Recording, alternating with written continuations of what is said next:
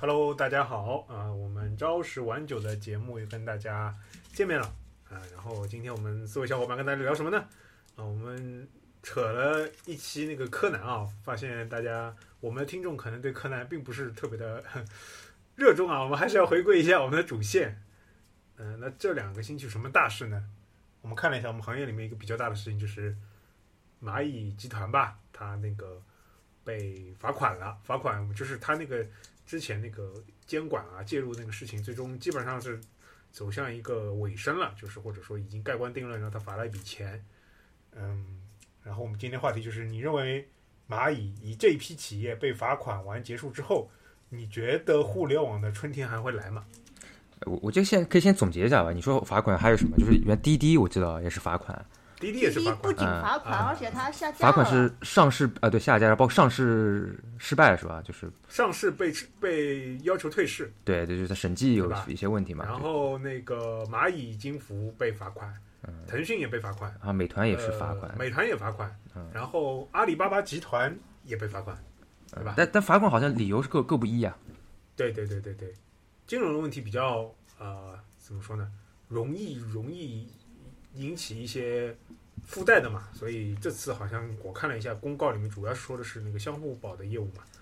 呃，嗯，因为其实保险这个事情，其实有机会跟大家扯一期保险啊，我们又开个坑。保险这个事情是可以值得呃我们仔细研究它的金融模型、数学模型以及它的营销模型和背后保险这个事情到底是一个什么样的事情啊？我个人是其实是有一些很怪异的看法的。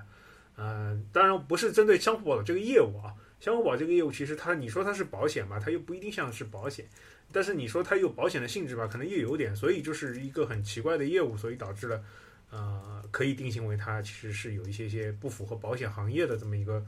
呃行为吧。我觉得相关的罚款也是呃说的比较清楚啊。嗯，然后呃，阿里巴巴集团应该是那个什么涉及什么二选一啊，类似这种东西的吧？啊，垄垄断是哦市场垄垄断。垄断，是的，是的。然后那美团应该也是腾讯，美团、腾讯好像也都是。然后滴滴可能，嗯、数据安全，是数据安全安，全，嗯对吧？嗯、那就这一波，其实，在我们前两年的一些政府工作报告或者里面也提到嘛，什么防止什么呃什么资本无序扩张啊，其实就是因为他们其实本来其实大家想阿里巴巴是做电商的嘛，啊，蚂蚁金服其实是呃蚂蚁金服的前身是阿里巴巴的呃支付宝付，款体系里面的会计部门，嗯嗯，嗯担担保交易等于就是一个依附于电商的，依附于对它这就是个电商平台的这个松英。老师说的担保交易是它后面的形态。啊最早最早，我可以跟大家透露一下，现在蚂蚁金服的应该是二把手吧，那个 CEO 啊、老苗对吧？对他最早的就是啊、那个阿里巴巴那个。他应该是会计，就是那个部门叫会计部，就是因为老苗本身也不是做技术出身的嘛，对吧？啊，后来他是后来搞去搞程序的，然后是所以说他本来是分到会计部的，后来从会计部门单独出来，后面有什么担保交易啊，然后再到快捷支付啊那些东西啊，我们之前也聊过一些，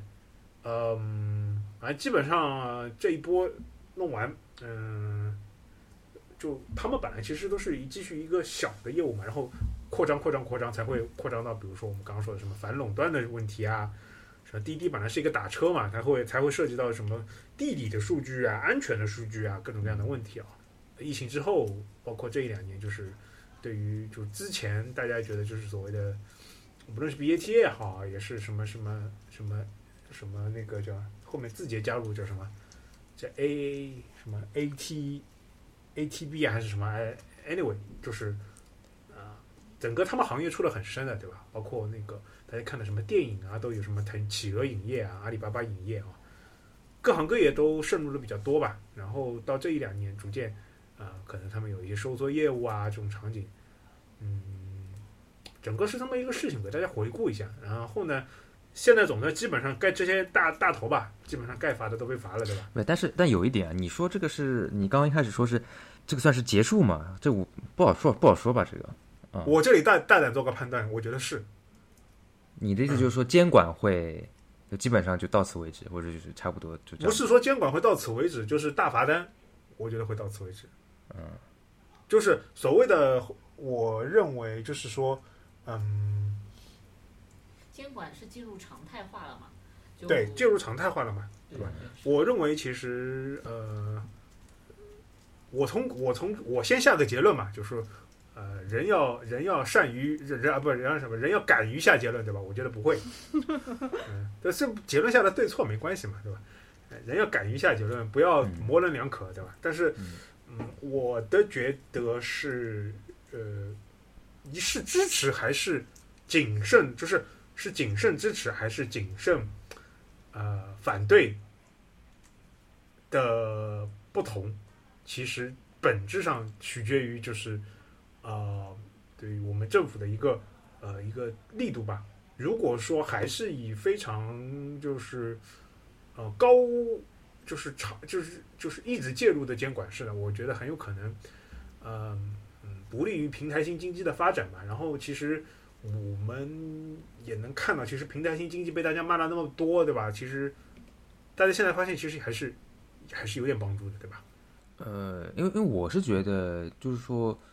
呃，互互联网国内互联网公司，就是说从最近几年整个的行情或者说是环境，它肯定是比之前有退步嘛，就是有有下降嘛，包括增长肯定是放缓的嘛。它可能一部分就是很大一部分是监管介入，对吧？然后当然也有自己本身的原因，也有一些就是一些它那个环境生态变化的一些原因嘛。就是说，但是我我现在我个人觉得不是很好讲，说就是说国内互联网公司，就尤其是平台经济这一些，就前面讲那些公司为主的，它可能就是说来到一个呃又继续快速增长，或者说说回到一个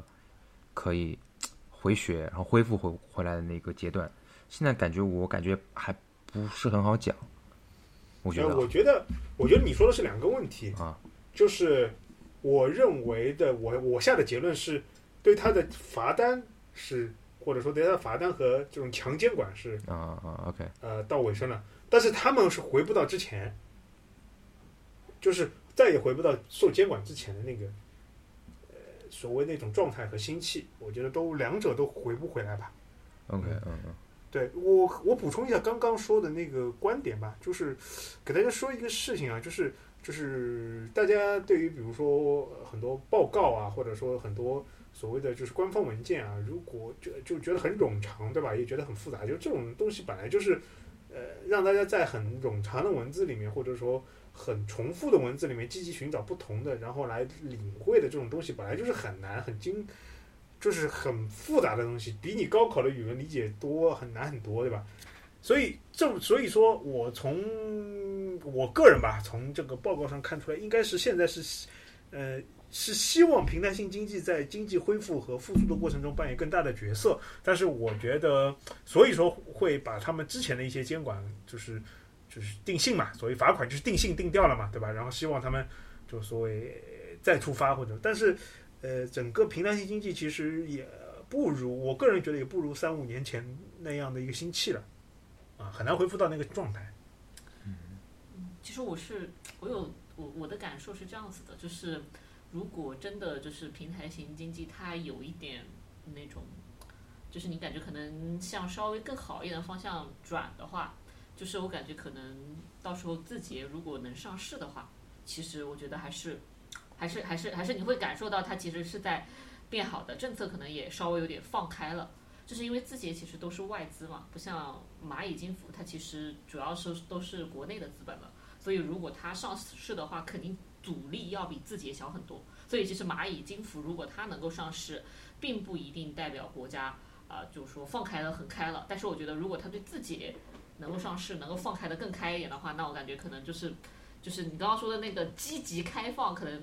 又开放的更多一点。我我，但是我我的想法是说，嗯，咱们就聊字节啊，我觉得，但但我觉得字节的情况还有点特别，因为它其实比如说它主要的一个大头，这个 TikTok 它在美国其实也是，呃，当然在民间是很流行啦，但是就是从美国的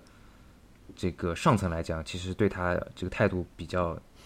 呃包括之前很明很很很明显我觉得很火的那个现现在地位感觉有点问询里外，不是人。对国在国内看他是国外的资本，然后在美国看他是中国公司，里外不是人，他的他的出身不是不是定位也不太好，特别但讲现在但但是不管是但是嗯不管是在国内还是在美国，他都是最火的 app，这这点倒是对，它是最火的 app，但是它的出身感觉里外不是人，就不好说。现在这个环境就不太好说。嗯，因为各，因为不管是国内啊还是美国，两国之间谈真的不太好说的嘛，对吧？都在互相那个啥。我觉得字节会拆分上市，抖音和这个 TikTok 分开，但它确实也是分开运营的，这这当然确实是分开运营。对，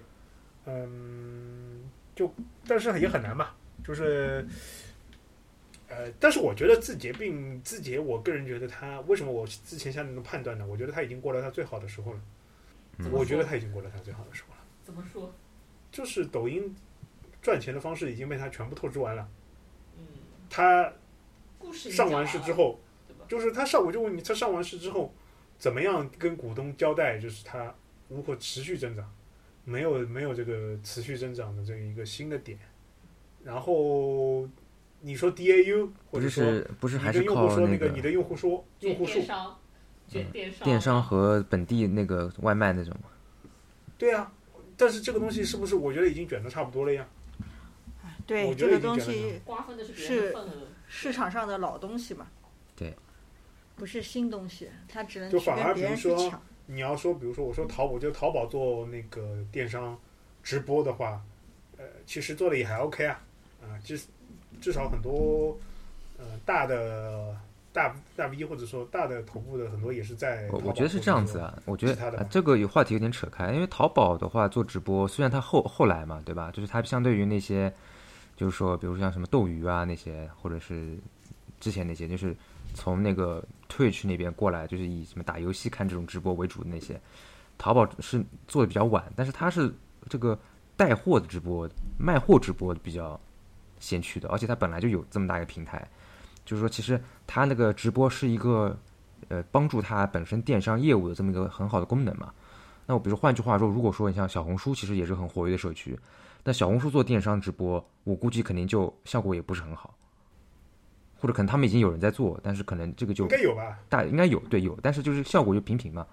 包括小红书也自己也做电商，那他就他很多像他粘性这么高，他互动性又这么好，搜索又这么多，那为什么他做直播就反而效果没有淘宝这么明显呢？对吧？说明其实还是有个调性在里边吧，我觉得。这个这个让我之前看到，就我在群里面发了一个段子，就是阿里员工觉得公司完了，看人家京东的目标很明确，京东员工觉得公司完了，怎么干也干不过拼多多。拼多多员工觉得增速慢了，增量都比抖音抢走了。抖音员工觉得公司完了，现在网红都在小红书上。小红书觉得公司完了，因为电商怎么也做不好，想跟阿里学。对对，我觉得就是现在就是我觉得你说的这个就是就是我的观点。你嗯，我觉得就是咱们要拍抛开下结论，就是你自己盘一盘互联网公司，就是这些企业，对吧？就就这个，就现在是就是这副鸟样，就咱们盘一盘，就 就刚刚你说的那些，对吧？阿里巴巴，阿里巴巴，你看现在淘系都在收缩，对吧？你看这个组织架构调整，知道淘系在收缩，嗯，对吧？然后淘系一收缩，收缩的是天猫，天猫和淘系现在，天猫和淘系现在是一个老板呀。一个老板，但是但是虽然收缩，但收缩的是天猫，想做的哦是淘系 OK，对对对，那反正我的意思就是它没有扩张嘛，对吧？然嗯，后那个那个前太子管的那个东南亚市场，咱们就不说了，对吧？现在东南亚已经哎，被、我被那个了，对吧？我可以插八卦吗？你可以插呀，我就我这几天刷小红书上，我发现前太子是不是请水军了，还是还是这个公司请请水军了？因为很多人就是开始拉踩了，就是那种就是追星啊，粉圈一眼就能看出来的那种拉踩，就是拉钱太子，然后踩刚下去的逍遥子。我不知道前是不是太子跟我觉得有，我觉得应该不是吧？应该就是互联网互联网粉圈是另外一回事情，因呃，为但是大家本质上不知道，就是互联网前太子就是和逍遥子就是是属于一根绳上的两头，你知道吧？小红书上之前很多，还有不是说除了有这个某书啊，还有各种流量，还有之前的那个微信公众号上。嗯也有很多人就在那拉就还有还有知乎上面，哎，知乎还有一个什么也红也很红的，我看别人给我转的一个什么，就是那种各个社区网站都在做这两个人的拉踩，我觉得是不是某公司开始做运营宣传，哎还是跟风造势啊？应该不是，应该应该那个钱太子和和和和那个那个逍遥子应该关系还是不错的吧？嗯 那就是那就是那些流量为了吸引眼球，当然了，哎流量流量流量经济这个事情怎么说呢？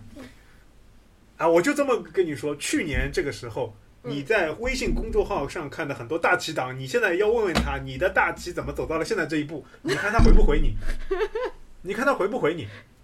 对不对？你去卢克文，你去卢克文工作室的视频，那个什么日本经济要完了，那个那个视频下你去留言，你看看他们的粉丝会不会攻击你，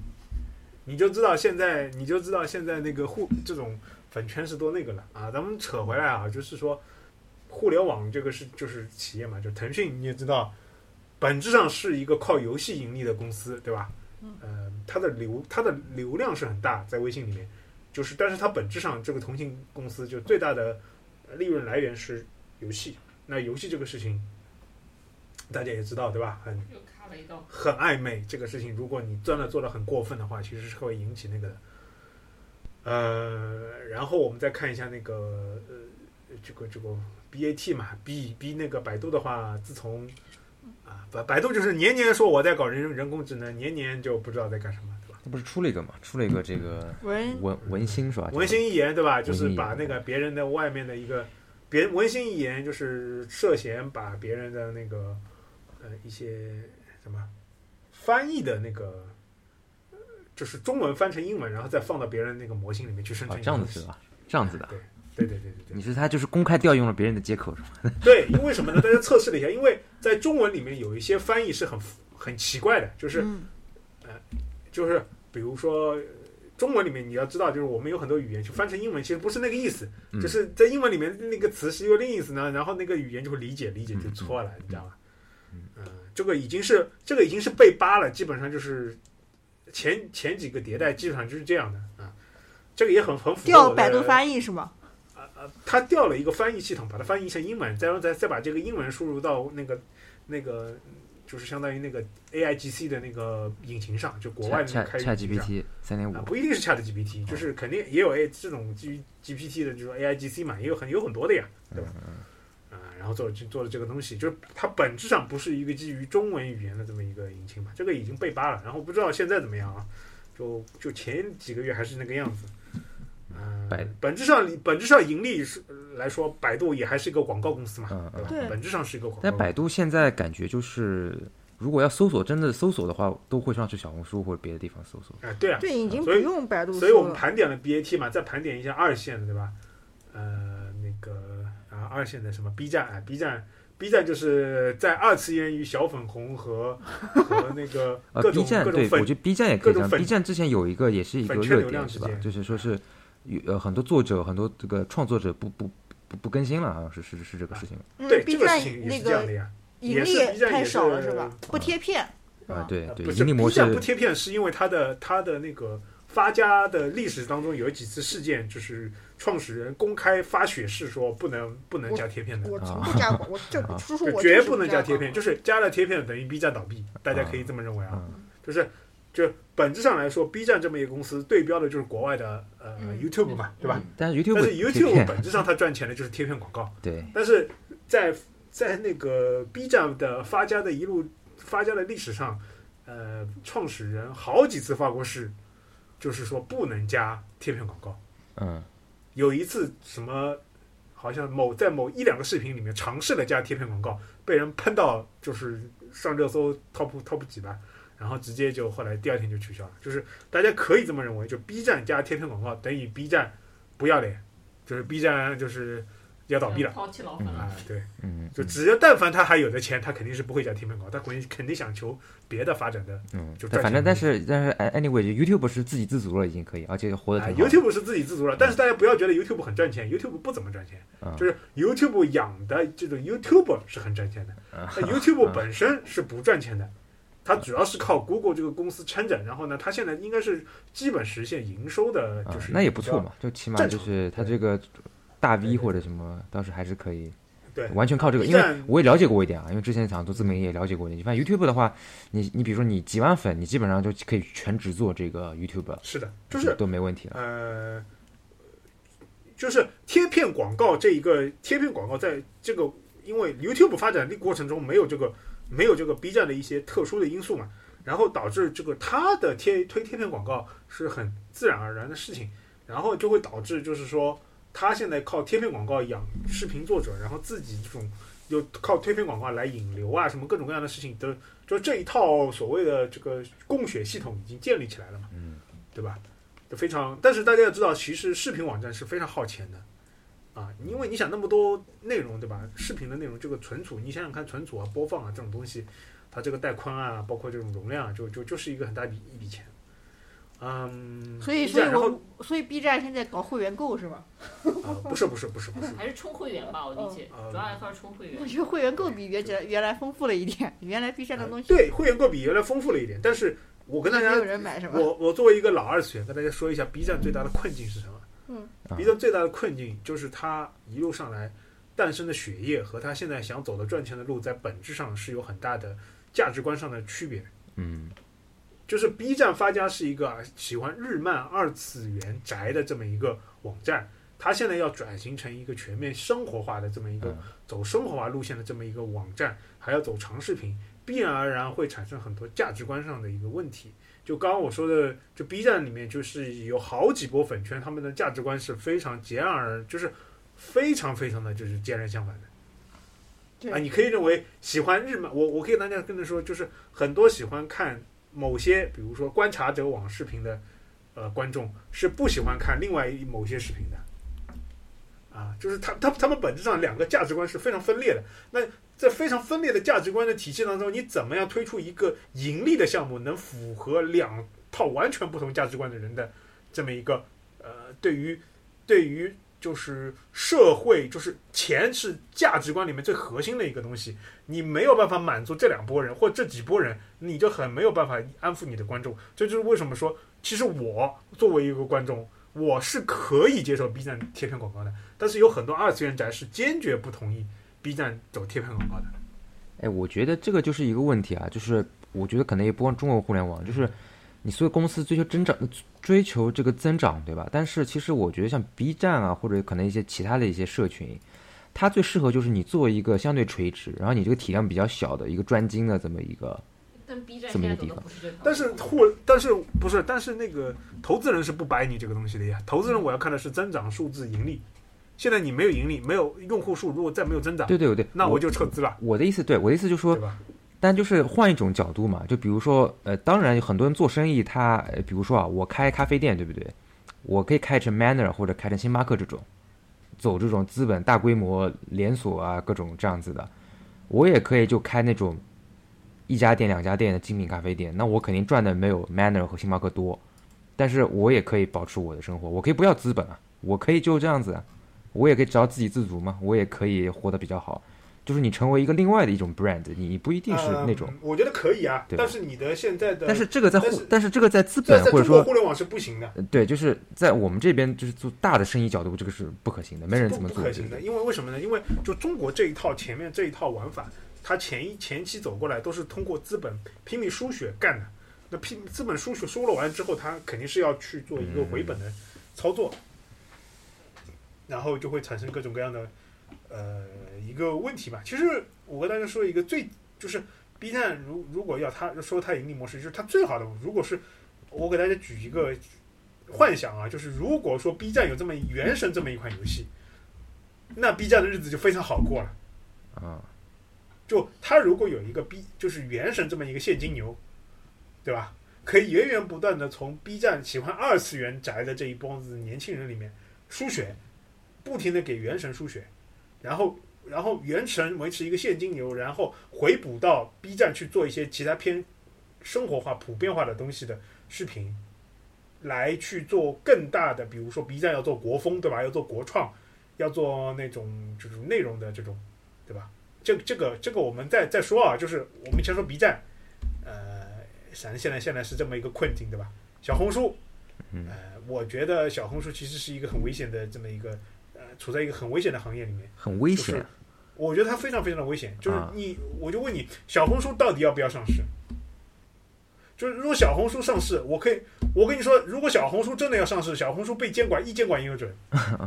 啊，一监管一个准。就是内容，它是它现在最大的内容的这个这一最大的问题就是我要我要就是我我要监管你小红书，我一监管一个准。就是如果你如果你上市，你上市就要公布财报，对吧？你什么时候赚，什么地方赚钱，什么地方不赚钱，什么哪块盈利，那我可以跟你说，小红书的收入里面有很多是说不清楚的事情。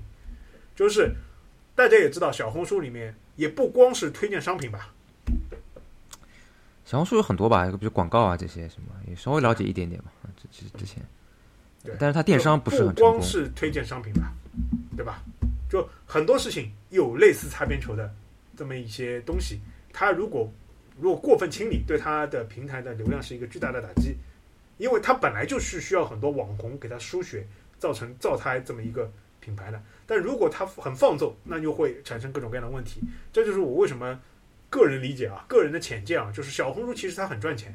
我个人觉得小红书肯定是比 B 站赚钱，B 站现在还是不赚钱。我觉得小红书如果摊摊开财报来讲，应该已经已经实现盈利了，嗯，但是它就就是不敢上市。反正我之前知道的，因为呃，就反正有有一些关系嘛。我觉得小红书他们之前问题就是说，这个一直一直就想做电商，但是电商就一直做不上去。嗯、然后他呢，就是属于说他这个在这个嗯怎么说媒体或者说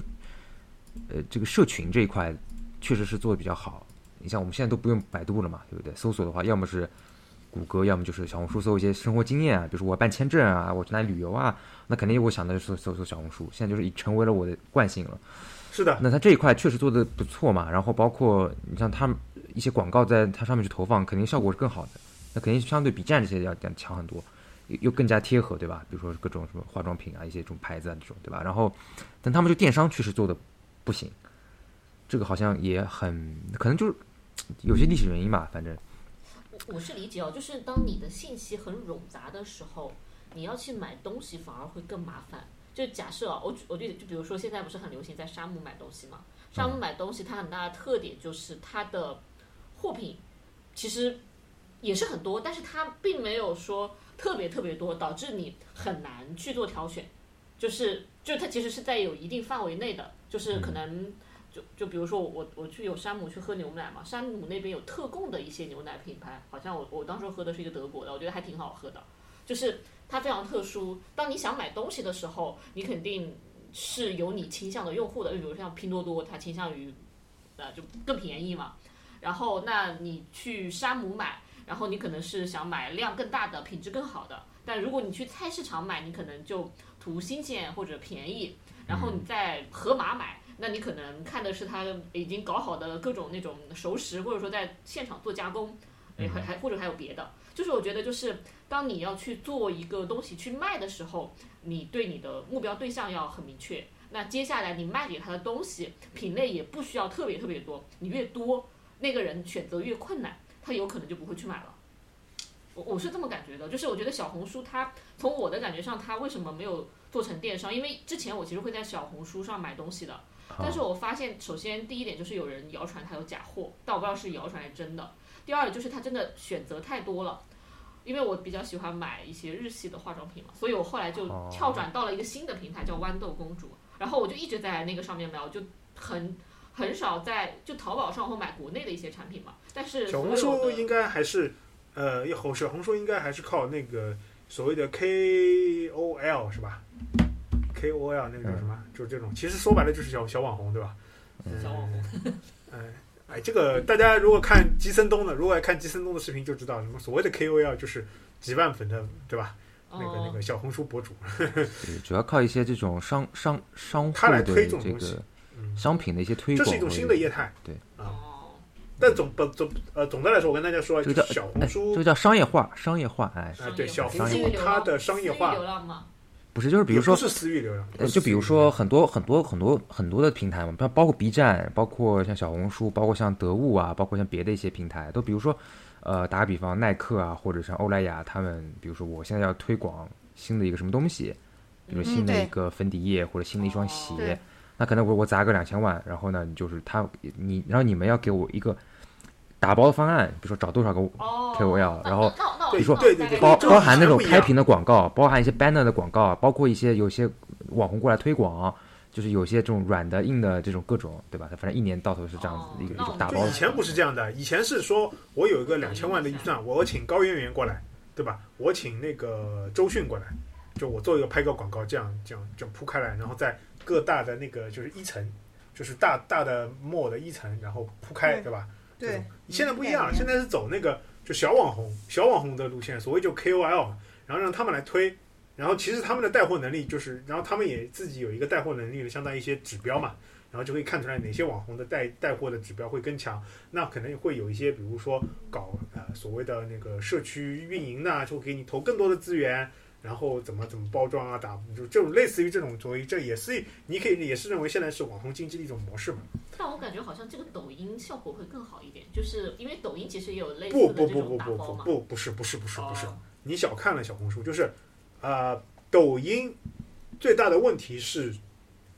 你的档次到底定在哪里？你如果跟淘宝比，淘宝就更，它可以走得更下面，就沉得更下面，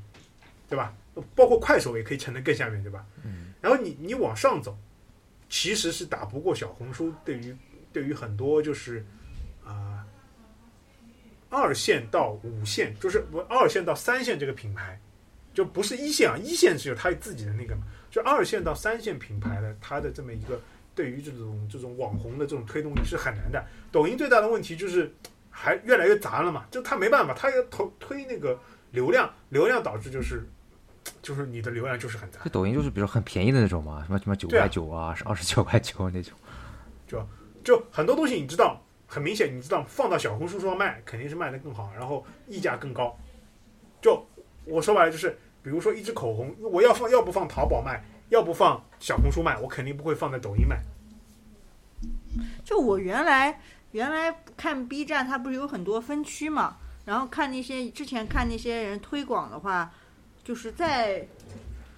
在二零年、一九年好几年前，他们还经常在 B 站上会有这种推广广推推广广广广告嘛，去点那些分区的话，他还能看到很多，比如说呃好物分享啊，或者半年的什么分享。我现在在看 B 站，这种视频已经很少了。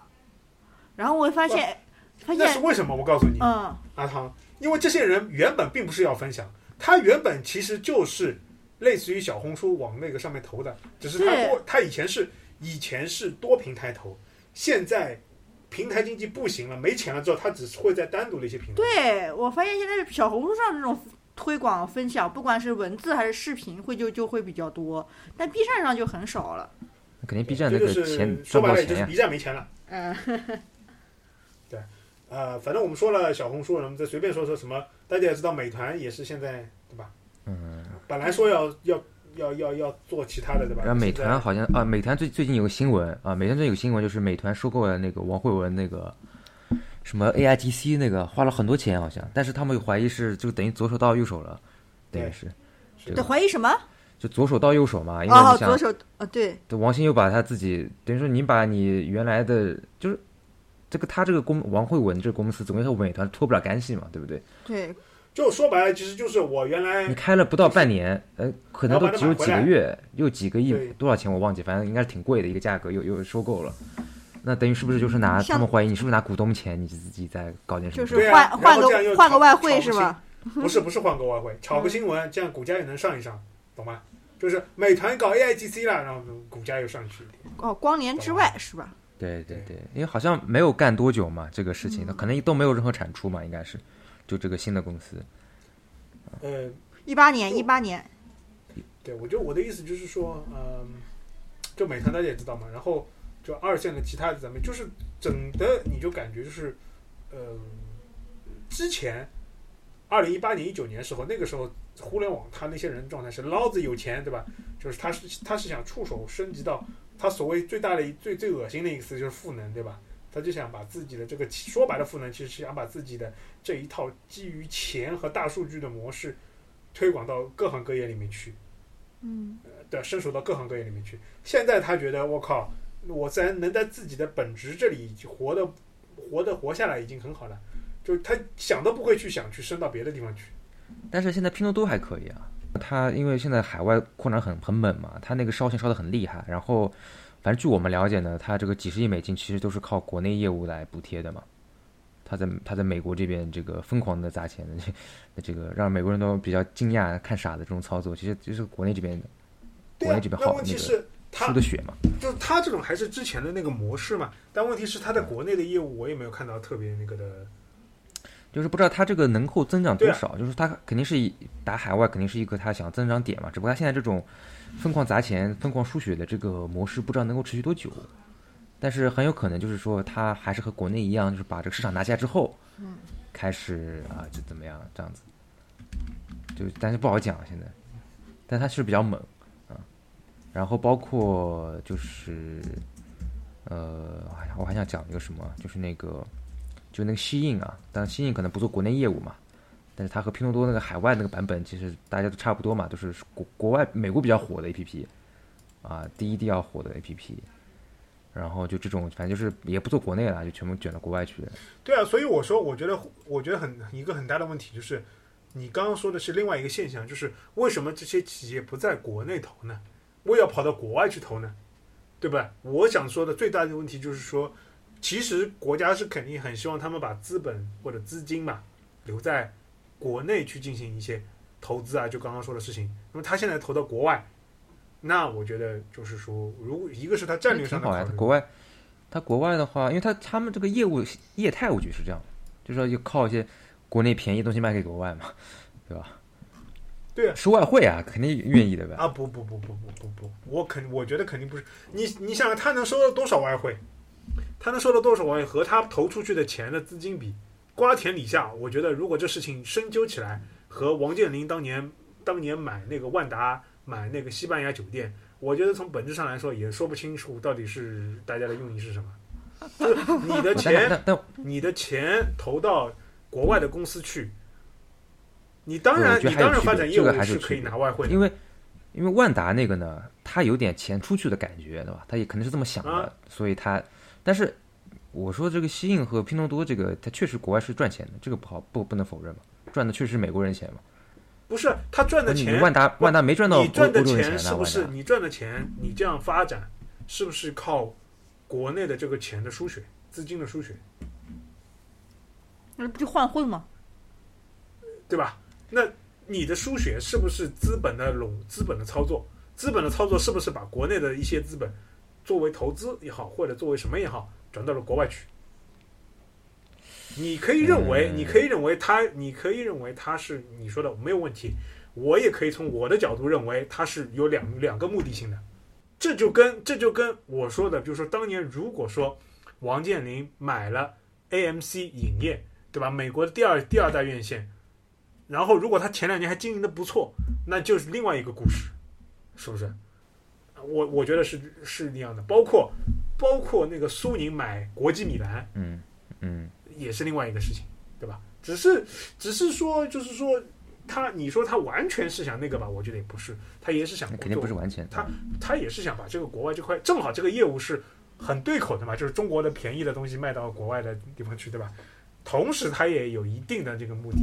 我是个人是这么认为的。OK，哎，对，那我相信以我个人的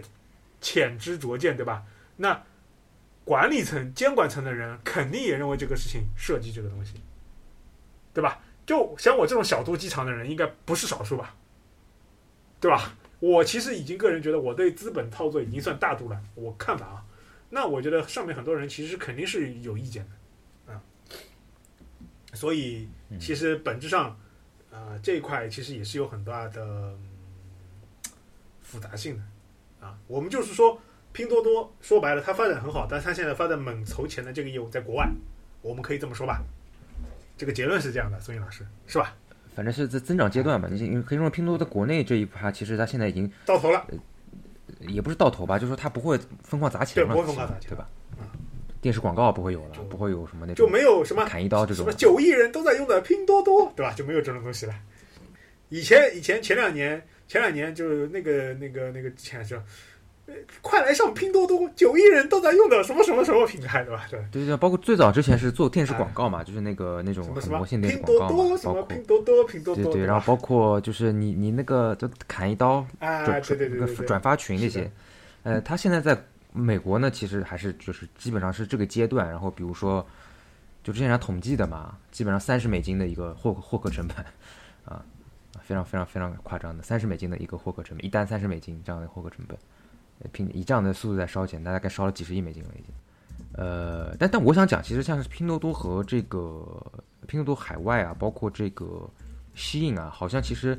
嗯、反正我那天也是在小红书还哪里看到，就是其实对于国内商户来讲啊，就是他们觉得，就是说被压榨的挺厉害，是啊，嗯，是啊，就是而且因为你像吸引和呃，这打个比方啊，就比如说像亚马逊或者别的一些电商平台，其实你商户自个个人开店嘛，你自己开店嘛，其实你是那种所谓是那种呃第三方的这种感觉嘛。但是你像拼多多海外的这个叫 Temu，它其实就是一个呃，算是你可以认为像是一个像天猫国际这种概念，等于说它自己就是直营的，虽然它的货还是从国内各个商户各个小商家、大商家去这边去拿嘛，但是他到了国外那边，其实是统一是他以他自个人的，以他这个平台的名义去卖，包括西印也是，西印其实他没有说什么，就是牌子就是西印，对吧？他虽然货也是从义乌或者从广广州那边去拿的，对吧？各个不同的那个供应商，但其实最后他没有说你这个是别的别的牌子，只有他西印一个牌子，就是说因为他们这个平台的这个太太 powerful 了，所以说导致压榨这些商户挺厉害的，就就你商户完全没有议价权，或者就是反正就赚不了多少钱啊。就是说，但是因为你他们这个平台体量又大，你要做生意呢，你只能在它上面这边卖，就导致反正挺挺多挺大抱怨的吧，我感觉。然后又又感觉就是说，就这个市场呢又被搞坏掉了，就是原来可以不要不要这样子，现在就被被卷了，一卷之后就很很恶心。就像这种做跨境的、啊，然后做这种出口的、啊、这些，呃，小的中小大中小商户吧，我我感觉可能对这个像拼多多海外和这个 Shein 都是颇有怨言啊，这也不知道这个东西之后会是什么一个情况。哎那个我来，接下来我们进到进入到一个我们后面的话题，这就是为什么就是之前资资本最大的一个，就之前为什么资本会会受到这种打击，我后来或者说打压，或者说监管，或者说各种各样的罚款，就我个人认为最大的问题就是，嗯，没有，呃，说我说的最最恶心一点啊，或者说说的最最大白话一点，就没有人性。就他们做生意没有人性，就资本做生意，就其实这些资本渗入到别的行业，一不了解别的行业的一些特性，不按很多行业的规矩来；二就是不讲规矩，不讲人性。就刚你刚刚说的这个事情嘛，其实你说中小商户他要活，对吧？他你肯定要给他的一个利润空间，对吧？那他，我跟你说，资本以前都是怎么样的呢？进入这个行业，首先我有非常强的资本，对吧？我钱比你多，呃，我可以搞价格优势，对吧？二呢，我资源充足，对吧？你你不你不降价，我那个降价。然后呢，你降到多少呢？我肯定大数据算得出来的嘛，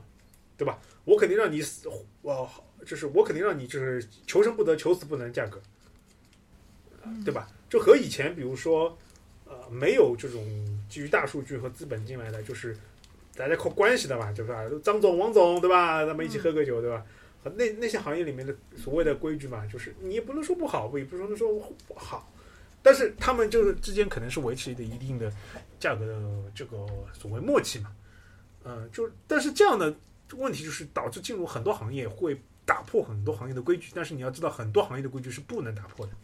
就比如说我刚刚说的金融行业，那你小商贩这个行业就说白了，小商贩背后没有人挺嘛，小商贩后面没有人给你撑腰嘛，我再可以再补充一个，像这个这个呃拼多多海外这个特目，它比如说有一个点，现在一个主打是说。你如果商户呃，你用户啊，就是你的这个买买家嘛，你你可以免费退款，但是呢，你不退商品，你懂我意思吧？就是，那你这个钱等于说，其实你把所有的便宜都给用户了嘛？那用户觉得挺好的，我买东西，那我就买啊，我反正我退，我都不用，我产品都不用退，我也能退到钱。那这个就把这整个这个 cost 这个就直接转嫁给了所有的商户嘛。反正就是这个，就不说谁谁对谁错了，那反正就是会有这种情况啊。呃，我觉得嗯就是就是你刚刚说的这样，就是嗯，资本就反正就是它也是一种，就是说和原来的玩法不一样嘛，玩法不一样。就突然就突然变成他进到一个行业，都会以自己就是最最恶心的问题，就是说他为什么上一波资本受到打压，或者说这些受到打压会那么容易，或者那么那么就引起公愤民愤，因为就是他惹到太多行业了，就很多行业自己本来有一一套自己的玩法，对吧？他进来砰砰砰砰砰砰砰给别人打得稀巴烂，然后搞得那副样子，总的来说就让人觉得非常的奇怪吧，就是打破了很多行业的这么一个生存的一个规则。但这个其实，比如说你像那个像，其实对于像你刚讲金融业嘛，比如说像支付宝或者蚂蚁金服刚来的时候，它也做了很多那种，呃，比如说像什么余额宝啊，对吧？然后像刚刚讲相相互宝跟那些别的乱七八糟各种产品，其实对对，就是对对，就是对对对对用户来讲，其实蛮好的，对吧嗯？就是从用户你站在用户角度，我们都觉得还行哦，没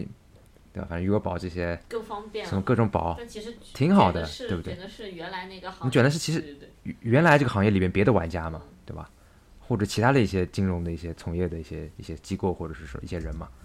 就你你不按照他们玩法玩玩的话，就别人就很累嘛，别人也没法搞了，没有别人没法活了，吧？所以这个东西，但这东西就是看你角度吧，我是我是觉得啊，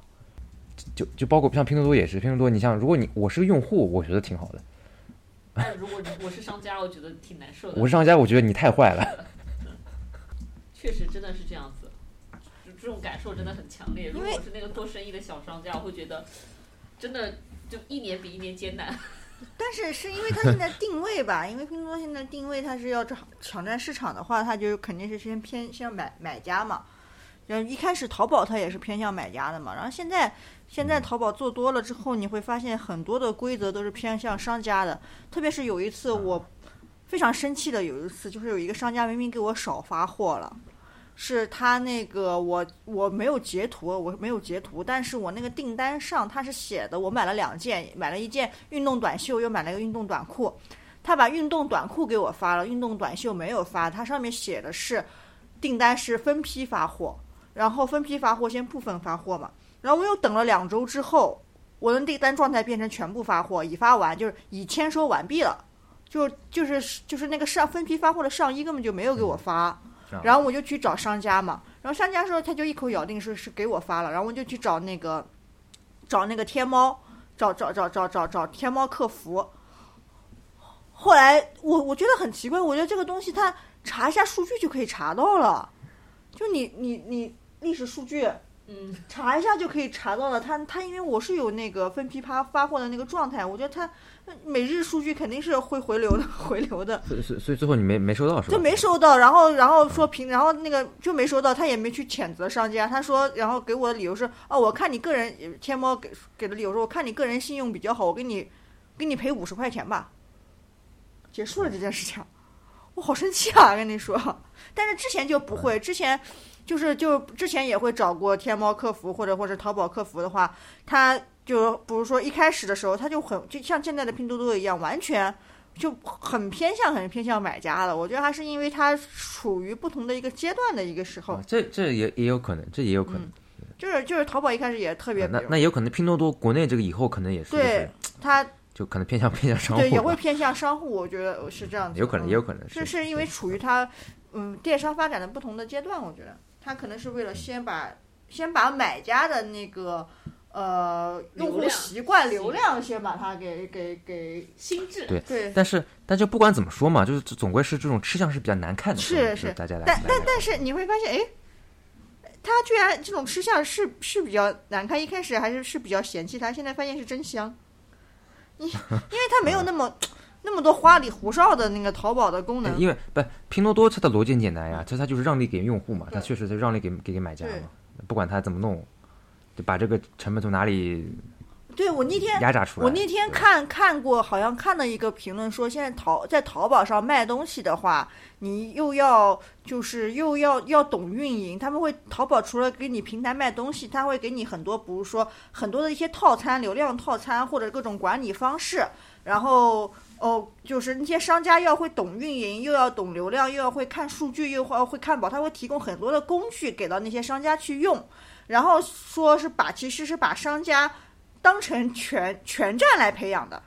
就技术上会讲全站，不是说你要前端、后端、数据、算法你都要懂一点嘛。可是他的那个思他的那个思想也是现在是把商家也要当全站来培养，你要会懂运营流量，然后还会数据分析，你还要卖东西。所以说现在对于来说的话，用户也在吐槽吐槽淘宝说你越来越难用，也不偏向。我们也也不够偏向我们买家了，但是对于商家来说的话，我只是想在你平台上卖东西，但是我又要懂很多很多的东西。我觉得这个真的非常的阿里，真的就是是这种是他就对然后就对嘛会去我也觉做一些奇怪的事情。我也觉得就是跟我们的那个很像，就是他要把说把商家 提供各各种各样的工具哦，我都觉得他逻辑就是我要提供各种各样工具赋能商家，是不是？哦 所以也很奇，就很也很有很多人要在吐槽这个事情。那还还什么还有什么现在像国内就大家日常在用的一些 A P P 或者是类似这种互联网平台，好像也就这些哦。这个应该是最常用的了，其他的一些应该都是比较小众一点。小众一点还有，什么京东什么，但京东我不怎么用。但但是啊我们可以，京比如说你们看不看？就除了这些 A P P，你们看不看小说？东呃小说我知道是有一些，但是我不是很了解。起，点晋江，不，但是这些非常就它不这是比较小众非常哎，小众，对，不它的垂直太垂直了，你。我可以跟大家说，其实这些网站的流量还可以，但是它变现能力很差。啊。对我就是嗯，起点现在是腾讯旗下的嘛，阅文集团的。但是我发现，就是我上地铁的时候会发现，啊有那个七猫，对对对对对黄色的那个对地铁非常多这对对，广告啊七猫各种各种小说，七猫。但是不是你上地铁的时候去观察哦？我我观察过，他们手上玩手机，要么看短视频，其实有的在看小说。啊，这流量肯定对，流量挺挺大。我会发，就是我有时候发现，比如说我的同事，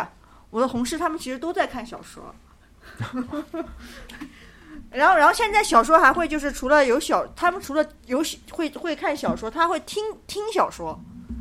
就是啊听、有声小说。对有声去听小说。就和听就和听播客一样，对对，觉得这个其实还是还是蛮红的，我觉得。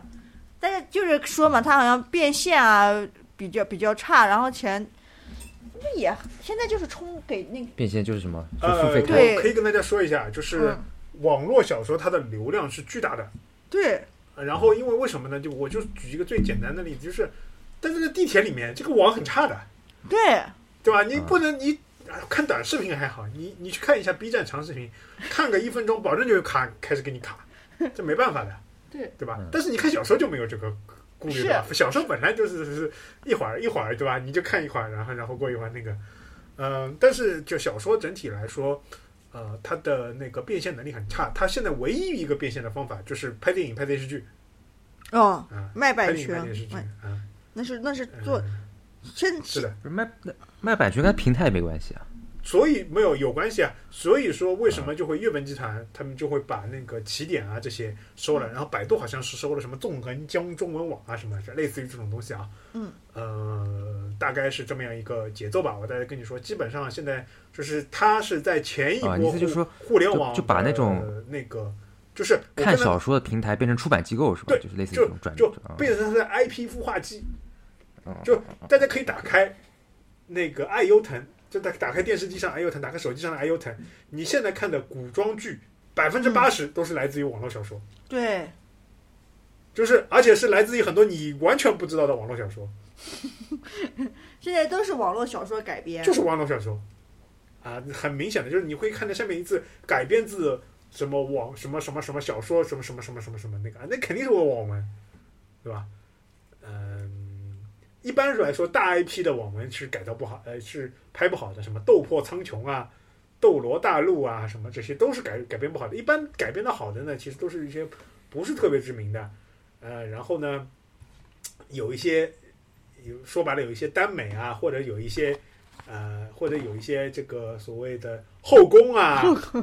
就把这些呢以以以这个那个音就是元素给稍微淡化一点，然后变成一些，然后因为它因为你 IP 小嘛，我可以对你做一些改造，所以就容易容易出好的那个。就原著党少一点是吧？对呀、那很明显嘛。如果我拍《斗破苍穹》，我跟你说，你能《斗破苍穹》，我就说的难听一点，对吧？我也不怕得罪得罪肖战粉丝，就算肖战哥哥来演《斗破苍穹》，你看他上一部都被那么那么骂，你就知道《斗破苍穹》的粉丝有多牛，对吧？所以《斗破苍穹》说最后还是做动漫嘛？哎，对，动动漫。本质上动漫还是纸片人嘛，最多骂骂纸片人，对吧？骂骂制作 动画对对，所以所以就是我这么跟大家说，就是这就是网文小说，它已经在上一波的互联网的那个那个已经被完全收购了，就是这已经没有那个了。我我们刚刚盘点的，呃，我感觉就差不多了吧。就是现在整个 A P P 也就比较收缩了，其实也是比较收缩了。嗯，剩下的其实就是抖音嘛，还就抖音嘛，抖音嘛，那抖音大家知道吗？我觉得已经步入它的成熟期了，对吧？嗯，再但我放个三五但我我就年之前，我就我我就没有用抖音，我把小我就我就我把抖音，我可以说我把嗯抖音删掉了，我我感觉我的时间多了很多。我我我我我也是不玩，好久没有玩抖音之后，我现在是小红书重度用户。小红书它也可以刷视频，它也可以看各各种推荐，而且主要是小红书现在现在没有其他，比如说说那种什么 B 站或者微博那种举报成风，它好像好像还好一点，对啊，这就是我跟你说，为什么小红书不能上市？小红书上市了，这些东西就要来了。哎，对他他他的那种举报啊或者禁言啊，那那个还是少一点就是。说呃，就是就是 小红书的那个氛围还是比较 peaceful 的，对就是相对于别的一些就是说白了，就是我说了，就没有人会吵架的，不会戾气那么啊，重。不是，那是阿汤，因为他是因为他没有到达那个不同的价值观的人在上面待着。你嗯只要有不同价值观上面的人待着，那马上可以。我就这么跟你说，如果小红书哪天去去挖虎扑的用户，你看看小红书吵不吵？绝对吵起来，我跟你说，对不对？主要是小红书它粉丝的整个的画像是非常非常的，就是接近。呃，B 站 B 站的看不同视频的人的画像太太多太复杂了，很难那个去做一个深度的用户画像。嗯，你没有做这个深度用户画像，很多东西没法优化。但是小红书如果真的要放到公众视野下，我觉得它还是有很多很多需要自己自我自查的东西，他想想怎么处理吧，我觉得也很难。嗯也就像，我就这么，也就是，也就像抖音，它在那个进入大众化之前，它其实做过一些自自我转型的处理的。最早的抖音是怎么起来的呢？它是那个抖音这些人，就是它最早是那个 TikTok 嘛，就最早是 TikTok 对吧？这然后它 TikTok 在国外一开始不是那种拍这种生活化视频的，是拍那种是拍那种就是所谓尖叫，就是有有这种这种卡卡针的这种这种视频的这种，就是拍这种 MV 啊，这种这种你知道吧？跟着节奏摆的这种，然后他跑跑到国外，就是拿着这个呃一笔钱嘛，就跑到各大的影视影视专业的学校里面的人，请网红来拍各种各样的，就是什么什么抱抱啊，什么什么什么海草海草啊，就这种东西，然后火的，然后靠了这一波网红给火了，火了之后他呃。在好几个地方，他转型的很成功，导致现在他这方面的痕迹虽然是有，但是也很少，对吧？但其实它的发家其实是那个，但是小红书和 B 站最大的问题是，它发家的用户还是它现在最忠实的用户。那这批用户怎么样面对？如果公司上市或者公司普遍经营化之后，各种价值观的这种冲突，其实是很复杂的。路漫漫其修远兮，这些互联网，我们今天讨论那么多，对吧？我我现在总结的就是。这些互联网公司在现在这波打压完了之后，接下来以为最大最重要的工作是怎么样能活下去、活好，对吧？看起来大家都活得不是很好，就大家就不要想着平台经济能够回复到什么二零一八一七年起什么突然就进军这个行业了，突然又进军那个行业了，什么？对，呃这个行业也是阿里巴巴，那个行业也是啊，什么小米啊这种，对吧？哦，小米我们还要聊一聊，对不对？要聊吗？或者说今天就小米换差不多了。嗯感觉不太像小米，互联网。我觉得他一开始做手机，然后做到有个我觉得小米是把自己标榜成互联网的一个卖小米电子产品的。小米小米有个新闻，好像是在在泰国，哎，不是在印度，好像是 好像是对，我听到啊了。还 OK 对吧 OK 对不 OK 了对吧？被不是好像是被坑了一笔还是怎么？对对对对对。然后那个富士康就溜了。但但是他是一开始卖手机之后陷入瓶颈之后还是还是，郭总郭总比较卖。卖卖电器就开卖智能家居了，转成转型成智能家居了。对对，然后我给京东的一句评价就是我的我的网上京东和不我的网上的那个永乐和那个叫什么那个那个叫国美国美，对吧？我我给他的就是他现在对我的，在我心中的定位就是我的网上国美和永乐，就是我买电器，我买这种这种就偏向于稍微贵一点东西的，偏向于家电类的东西的，我才会上京东，嗯 其他我就 sorry。我对我我我京东也不怎么用啊，可能是我个人习惯，我觉得它没有特别大的就是它的送货很好的，物流非呃常好，送货我知道，物物流非常好。嗯对我在京东就是上是电器还有图书，对嗯就整的来说还就是。它现在其实也做不大，就是很就比较垂直了，很很垂直，就嗯就就你可以认为说它好的就是都是中老年人，那中老年人很多东西买什么就各种买什么家电啊，各种他人最相信是什么品质和物流，对吧？这个最重要的吧。那年轻人不管的，年轻人我买各种各样乱七八糟的东西，我也不在乎品质，看看好不好玩，不好玩扔掉对吧？两三块钱或者二三二三十块钱？嗯，确实我不怎么用京京东，我觉得主要是因为我觉得淘宝还有一个点啊，就是我觉得呃，淘宝首页的那个推荐，其实我觉得做的还蛮好的。你不要说它乱，淘宝还是会首页的嗯推荐非常的贼，嗯，毕竟是它卷了那么多这数据不不是说乱啊，就是反正确实还是就是我觉我个人是比较持正面意见就是对他这个推荐还是能看到一些乱七八糟比较有意思的东西。就是我我对他的推荐的一个好处就是，我买了一个东西之后，他之后给我推荐的东西，我想我靠，还真是老子喜欢的东西嘛，就是类似这种啊。对，因为别的一些平台，就是类似的这种，我们说这种电商平台，其实也倒还没有，他确实没有这个能力或者有做到这个地步啊。就是说，好吧，我们是希望咱们，要不再过个半年再来看看这些企业怎么样？然后也你你本来说是这个，反正最后变成点评了啊。啊不是，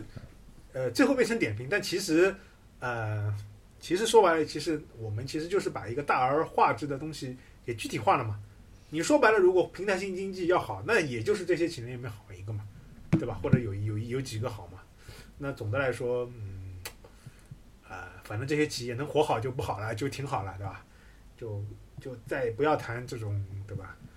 嗯所谓之前的一统江湖，什么行业都要有，对吧？就现在现在资本不是有无序扩张，现在资本能不收缩已经很好了，对不对？资本现在都在收缩，对吧？那各大公司每年的大多数的技术部门的 KPI 是降本增收，你就知道你就知道这个现在的问题是怎么样的啊。我我公司也是的，我们公司也是啊，这各个互联网部门的那个呃技术部门最大的指标就是降本增收哎，我那我插一句，那你们降本增收，你们是怎么做呢？啊，这个以后以后那要再开开好再对说白了就是压榨资源机器。对我我们我觉得可以聊一期降本增收，因为我们最近、最近降本增收搞了很多稀里稀里奇怪的事情，啊，我觉得我觉得要不下期我们就聊这个，就是我你下期我们就聊技术上，就是怎么技术上技术人怎么降本增收。孙毅老师，你也可以聊一嗯些这个可以可以可以可以啊可以可以。我我反正我反正这一年都在做降本增收，我我是有一些理解的，呃，然后我也写我也有一些对降本增收的我的奇怪的见解。我们我我们部门的降本增收，我感觉走走邪了，他没想他没往技术上面走，他往人的管理上走。嗯对，就可以聊一下这个东西。呃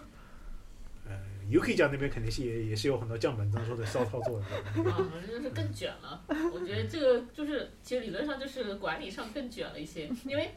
我我我也不说了，就其实就是有老板就这么说嘛，就是呃，也不是什，就这个部门可能本来就是要赚钱的，那与其裁人，不如就哎，你多就每个人干两个人的活不就得了嘛，